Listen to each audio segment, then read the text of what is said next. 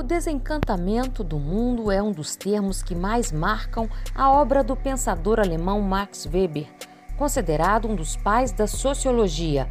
Weber acreditava que a humanidade iria se racionalizar a tal ponto que as crenças e os conceitos religiosos e mágicos passariam a fazer parte apenas da esfera individual e não mais interferindo na arena pública, nem mesmo regulando eticamente as ações. Mas será que essa tese do desencantamento é fato? Há mesmo um desencantamento do mundo? Olá, eu sou Regina Campos e neste episódio do Fé Consciência apresento uma entrevista com o professor doutor da Universidade Federal de Juiz de Fora, Dimitri Serbolsini Fernandes, sobre a questão do desencantamento do mundo. Dimitri é bacharel em Ciências Sociais, doutor em Sociologia e cursou pós-doutorado em História Social na Universidade de São Paulo, com estágio em Paris. Vamos começar explicando o que é a tese da existência de um desencantamento do mundo.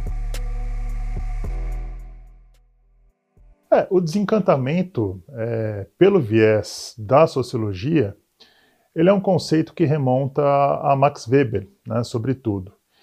E é um processo de longa duração na história. Né? O Weber ele vê esse processo é, pautado em, sobretudo, dois momentos específicos. Um primeiro momento do processo de desencantamento é o que a gente chamaria do processo de desmagificação do mundo, que é no instante em que aparecem as grandes teologias, né? quer dizer, ou as religiões universais com um Deus né, é, monoteísta, né, sobretudo o judaísmo, né, é, que pressupõe um mundo que pode ser, é, vamos dizer, modificado por conta desse interesse desse Deus único. Né?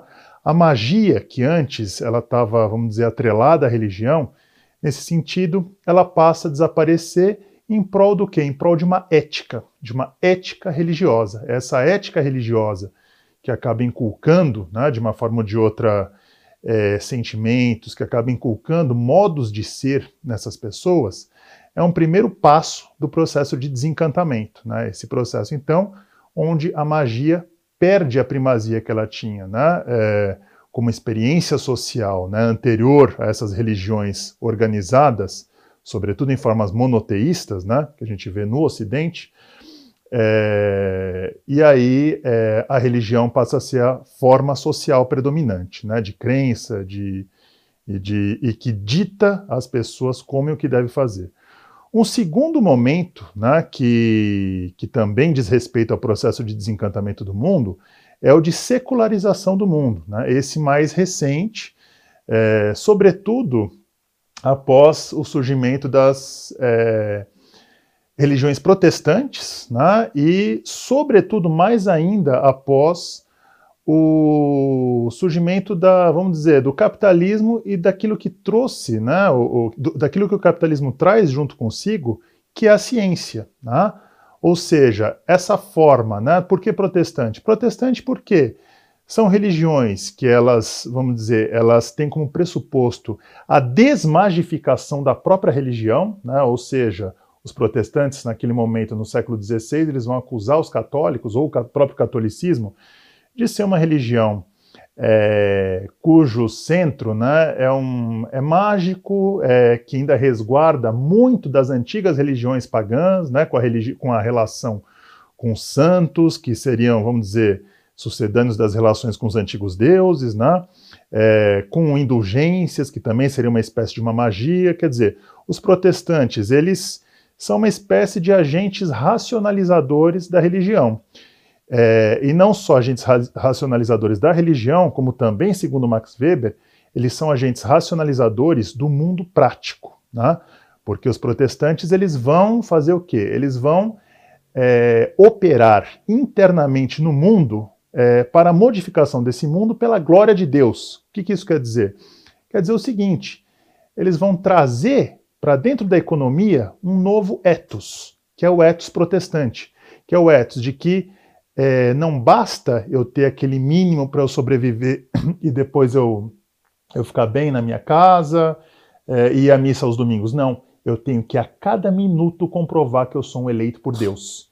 Isso vai fazer com que as pessoas trabalhem cada vez mais, queiram trabalhar cada vez mais, queiram enriquecer cada vez mais pela glória de Deus, né, nesse primeiro momento. Isso é uma racionalização do mundo, né, que é uma espécie de um paradoxo das consequências que, que a religião protestante traz. Já em um segundo momento, quase que uma consequência de todas esses, essas modificações históricas de longo prazo, né, é o advento da ciência. Daí a própria religião né, passa a ser, vamos dizer, é uma forma de superstição. Né? É, o mundo ele passa a ser um mundo escrutinável em termos materiais, uma ciência, né, vamos dizer, é, mecanicista, ela tenta é, dar conta de todas as leis que regem o mundo, né?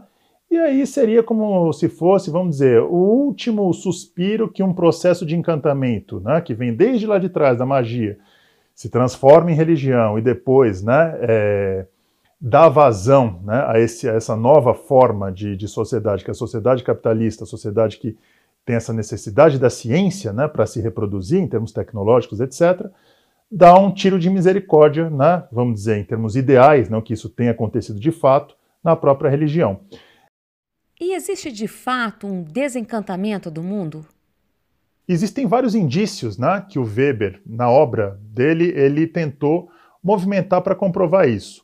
Uma das formas que o Weber tentou movimentar é o que? Comparar as religiões e as sociedades ocidentais com as ditas orientais. Né? Quer dizer, ele fez um estudo de uma erudição é, monstruosa que comparava as religiões universais, é, é, o, o, protestantismo, né, o judaísmo, com o hinduísmo, com o confucionismo, com o taoísmo. Né? É, não chegou a terminar do islamismo, do islã, né, porque ele é, morreu antes, mas, enfim, ele faz comparações entre as religiões para entender os tipos de racionalismo que existe em cada um desses lugares e como o racionalismo ocidental ele é um racionalismo único, diríamos assim, em relação a todo o resto do mundo. Né? É, por quê? Porque é um racionalismo que traz consigo isso que ele chama do desencantamento do mundo em um grau radical, coisa que as outras religiões elas não trazem por conta de injunções daquelas próprias sociedades, que agora não, não, não cabe a, gente entrar em cada uma delas. Né? Mas o Weber ele mostra como que o desencantamento do mundo é algo que, que começa, diríamos assim, com uma forma embrionária na própria religião grega e na própria religião judaica, né? na forma pela qual ela, elas desmagificam esse mundo e na forma pela qual o racionalismo vai atuando no mundo, internamente ao mundo. Né? Quer dizer, é um racionalismo que ele é transformador do mundo. Ele é um racionalismo que ele tem como pressuposto que a dominação da natureza pra, para transformar o mundo. Ao passo que no Oriente, a natureza, ela, vamos dizer, não existe esse corte entre civilização e natureza como o Ocidente cria. As pessoas fazem parte da natureza, os animais fazem parte da natureza. Existe uma concepção de todo que engloba essa natureza. O sagrado ele está em tudo. No Ocidente, não. O sagrado, a partir do momento em que ele passa a fazer parte de um céu, né, diríamos assim, ou seja, de uma, é, de uma forma teísta né, que está fora desse mundo e dizendo para a gente haja assim, haja assado, o mundo ele está preparado para a gente poder transformá-lo. Coisa que no Oriente não existiu, esse tipo de concepção não existiu. Então, assim, o Weber ele, ele traz indícios históricos, né, para a comprovação de que o desencantamento do mundo é esse fenômeno ocidental e que a gente tem muitos indícios né, que, que desse momento de desmagificação que ocorrem de fato no direcionamento que ele mostra, é, até o momento em que ele faz uma a, a análise mais da contemporaneidade, né, mostrando como que essas, as religiões protestantes também, de uma forma ou de outra, elas contribuíram para esse processo de, de desencantamento, né, assim como depois a ciência contribuiu para esse processo de desencantamento. É interessante a gente também ter essa noção de que o Weber ele nunca defendeu, é, diríamos assim, né, que ah, o mundo é, desencantado é um mundo em que Deus não poderá mais existir ou que nenhum outro tipo de encantamento de crença não poderá existir. Não é uma interpretação corrente, porém não é a mais acertada de Weber. Né? É, por quê? Porque o Weber ele diz o seguinte: ele diz que esse processo de desencantamento ele vai fazer com que as crenças se tornem cada vez mais algo restrito ao indivíduo e algo que não mais vai conseguir regulamentar a esfera pública, assim como era no passado. Porque dentro dessa teoria dele do desencantamento, tem uma teoria da modernidade que ele diz que as esferas religiosa, jurídica, econômica, política, elas são esferas que elas vão se autonomizando, elas vão ganhando legalidade própria dentro desse processo do desencantamento. Elas vão se burocratizando e funcionando dentro de lógicas que só são atinentes a elas mesmas. Antes a religião mandava em todas essas esferas. Essas esferas elas estavam todas dormitando, diríamos assim, dentro da lógica da religião. Depois elas se autonomizam, né? E a religião vira uma mais dentre outras esferas que regulamentam o mundo social da modernidade. Né? É, mas não que a religião vá deixar de existir, por outro lado. Né? Ou não que o contato com o sagrado vá deixar ou deixe de existir. O Weber fala: bom, dentro da concepção dele, o que faz com que exista o processo de crença, o que quer que seja, são sofrimentos. Sofrimentos e a gente tentar criar uma teodiceia, ou seja, um sentido para os sofrimentos. Se os sofrimentos permanecem existindo, segundo essa visão do Max Weber, religiões, é, crenças continuarão existindo. Né? Por um outro lado, é, a gente também, se a gente for falar ah, o, o, desencantamento de fato é algo, algo, que existe ou não, nesse sentido societal, eu acho que é um processo sim, que dificilmente é, a gente pode dizer que, assim, é, que ele não tem uma pertinência. Por quê? De fato, houve um, um desenvolvimento da ciência tremendo nos últimos séculos. É, de fato, houve essa autonomia dessas esferas, né, que pressupõe o desencantamento do mundo também, é algo que é, eu acho que é inquestionável. É, mas, como eu disse, isso não pressupõe que encantos, que relação com o sagrado, que crenças pessoais ou até mesmo coletivas não possam permanecer existindo e que não possam ter uma coerência interna em si mesmo. Weber nunca falou isso. O que ele falou é que elas vão enfrentar outras esferas que vão ter as suas próprias lógicas. Então, quer dizer, a religião e a explicação que a religião tem do mundo vai ter que enfrentar a esfera, é, vamos dizer, se for para entender o mundo, a esfera científica. É, a religião e a explicação que ela tem do mundo vai ter que enfrentar a esfera econômica no sentido da ação. Por exemplo, vamos dizer assim, ah, a minha religião diz que eu tenho que doar tudo que eu tenho, vamos dizer, para os pobres. Já a minha vida econômica vai dizer que eu não posso fazer isso. São valores em choque de duas esferas distintas que comprovam justamente essa tese, essa grande tese do desencantamento do mundo. Tá? Eu acho que nesse grande sentido, sim. Mas, como eu disse, resguardadas as devidas condições de que as crenças elas como são do âmbito, segundo a teoria do desencantamento do mundo de Max Weber, individual, poderão continuar e muito provavelmente continuarão, né, com uma outra forma que não a dessas religiões universais de antigamente. A tese do desencantamento é ou não é um mito? Existem visões né, sobre que criticam Max Weber, né, de sociólogos, principalmente do século XX, que é, defendem o seguinte: falam assim, ah, olha, onde a gente olha, para onde a gente olhar no mundo tem religião. Para onde a gente olhar no mundo, as pessoas elas estão se relacionando com o sagrado. Elas estão, seja com novas religiões que surgiram no fim do século XIX, ou no próprio século XIX, XVIII, ou no século XX, com New Age, com meditações, com, é, vamos dizer, práticas do Oriente de, med de, de meditação, yoga, é, Quer dizer, a, a, esses sociólogos dizem: o mundo de hoje, o mundo moderno, esse mundo desencantado, está preenche de práticas sagradas e de crenças. Como que ele pode ser desencantado? Né? Será que a teoria do Max Weber ela não está equivocada? É... Por um lado, eles têm razão, só que é, a gente tem que ser um pouco mais, vamos dizer, é, parcimonioso nesse tipo de análise. Né? É, essa tese do reencantamento do mundo, ela tem razão quando ela diz, por exemplo, ah, Estados, nos Estados Unidos, cerca de 70% das pessoas acreditam em algo, seja paranormal, seja em algo transcendente, seja em um Deus. Quer dizer, em um país avançado, né, no mundo capitalista de hoje, nesse mundo desencantado, 70% das pessoas acreditam em algo. Na Europa, na Alemanha, né, que é um país que tem uma tradição filosófica, uma tradição racionalista, também é mais ou menos essa taxa. O que, que aumentou nos últimos tempos? Né? Aumentou, vamos dizer, o ateísmo, o ateísmo declarado. Só que é interessante que muitas vezes esse ateísmo declarado, as pessoas elas declaram um ateísmo, mas elas declaram uma crença em algo ao mesmo tempo. Né? Em Deus, naquele Deus elas não acreditam mais, mas elas acreditam nos cristais, vamos dizer assim. Mas elas acreditam né, na existência de duendes, na existência de extraterrestres, ou o que quer que seja nesse sentido. Né? Quer dizer, é, o que a gente pode entender que houve é as antigas religiões, sobretudo, vamos dizer, na Europa, né, de uma forma muito localizada, as antigas religiões não têm mais o mesmo peso que elas tinham no passado. Talvez esse processo do desencantamento weberiano clássico, tradicional, de acordo com o conceito do Weber, serve muito bem para a Europa, né, porque não que as pessoas tenham deixado de crer, mas elas têm crenças distintas individuais, quase insagrados, né, que não se vinculam com essas grandes religiões.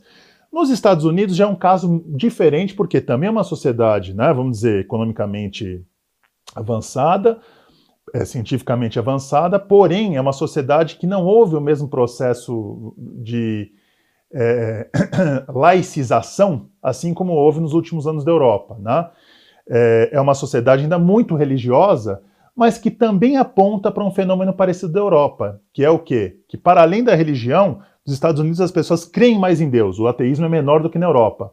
Porém, as pessoas também, muitas pessoas, elas creem, né? mesmo as pessoas que não creem em Deus ou que não têm religião, elas creem em algo, em, algum, em um além, em um transcendente. Quer dizer, é... a gente pode dizer então que o Weber ele tem razão por um lado e não tem razão por outro. Qual o peso da divulgação da ciência na tese do desencantamento do mundo? É, essa história tem um livro recém-saído agora que chama em inglês, né?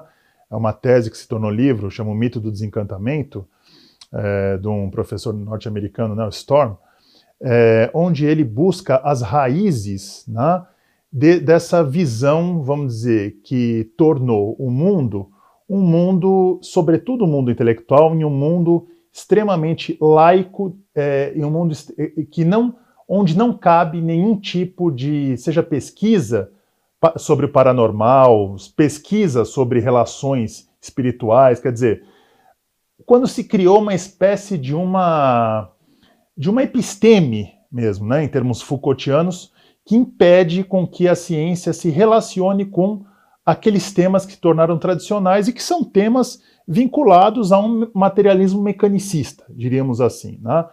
É, o professor Storm ele demonstra na tese dele com, com muito brilhantismo e, e, com diversos materiais, vastos materiais, que é, houve esse, essa visão de que a ciência se contrapõe né, ao sagrado ou a qualquer coisa né, que, que não seja do âmbito da própria ciência, é uma visão que se iniciou no século XIX, ou seja, ela é recente. Ele mostra isso como? Por meio dos pais fundadores do iluminismo, né? principalmente, vamos dizer, Hobbes, né? o... um dos grandes exemplos é o Francis Bacon, né? que é tido pelos, pelos historiadores, né? sobretudo os historiadores da ciência, ou então por autores como Adorno e Horkheimer, né? como sendo o pai de um tipo específico de ciência mecanicista experimentalista, né? ou seja, quase que um, um proselitista do, do laicismo, do iluminismo, do racionalismo ocidental. É, tem uma frase interessante dele, que o Adorno e Horkheimer eles trazem até no, num livro famoso, Dialética do, do Esclarecimento, que é conhecimento é poder.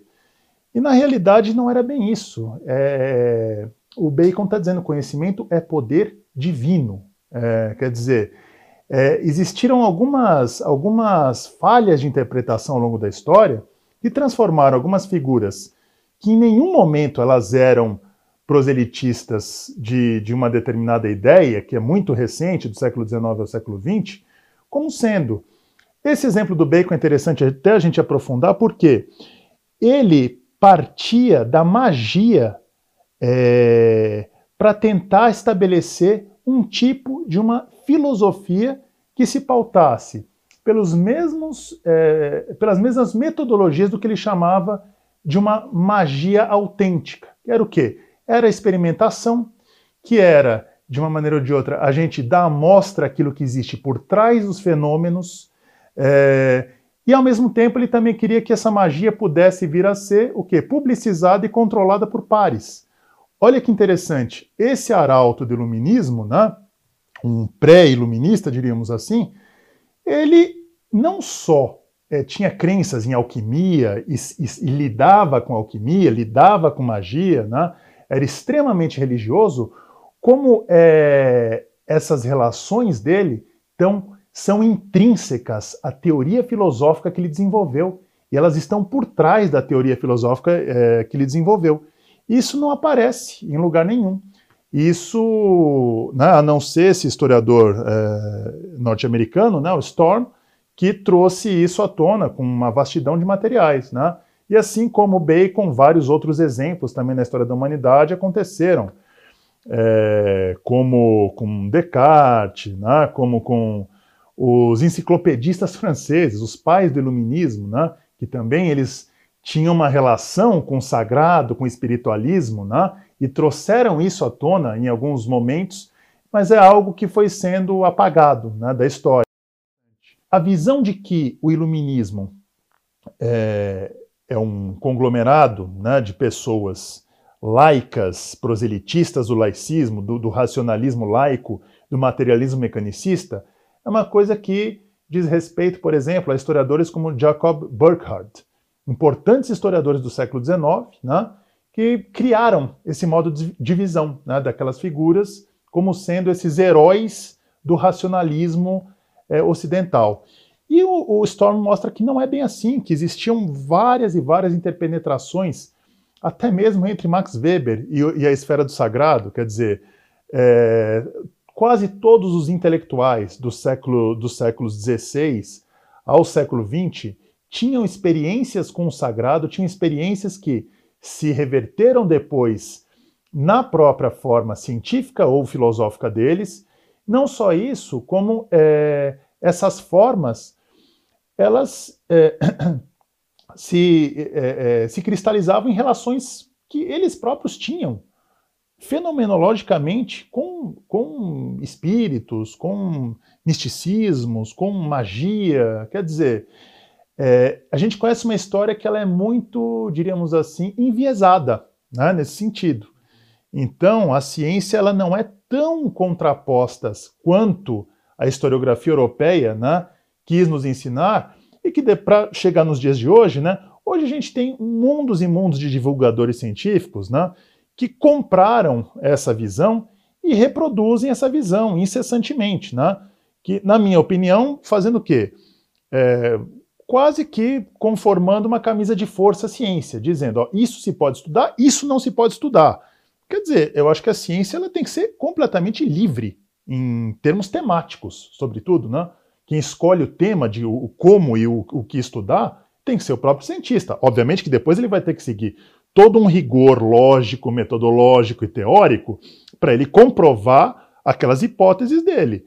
Mas dizer que isso não pode ser estudado, isso para mim já não é do âmbito da ciência, é do âmbito da política, que é o que muitas vezes né, é, esses divulgadores eles terminam prestando até mesmo um desserviço, né, em uma cruzada contra o que seria o sagrado, Deus, e que eu acho que isso não é do âmbito da ciência, isso é do âmbito da política, pessoal dessas pessoas que pretendam fazer isso. Agora, tornar a ciência um âmbito em que tão somente o modelo materialista mecanicista pode ser operado, para mim é algo que tem que ser contestado.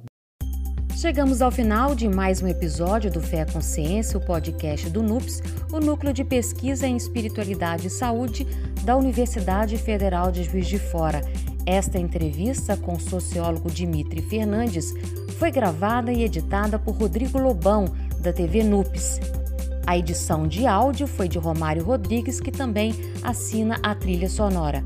E a nossa rede social é de responsabilidade de Davi Barroso. Até o próximo episódio.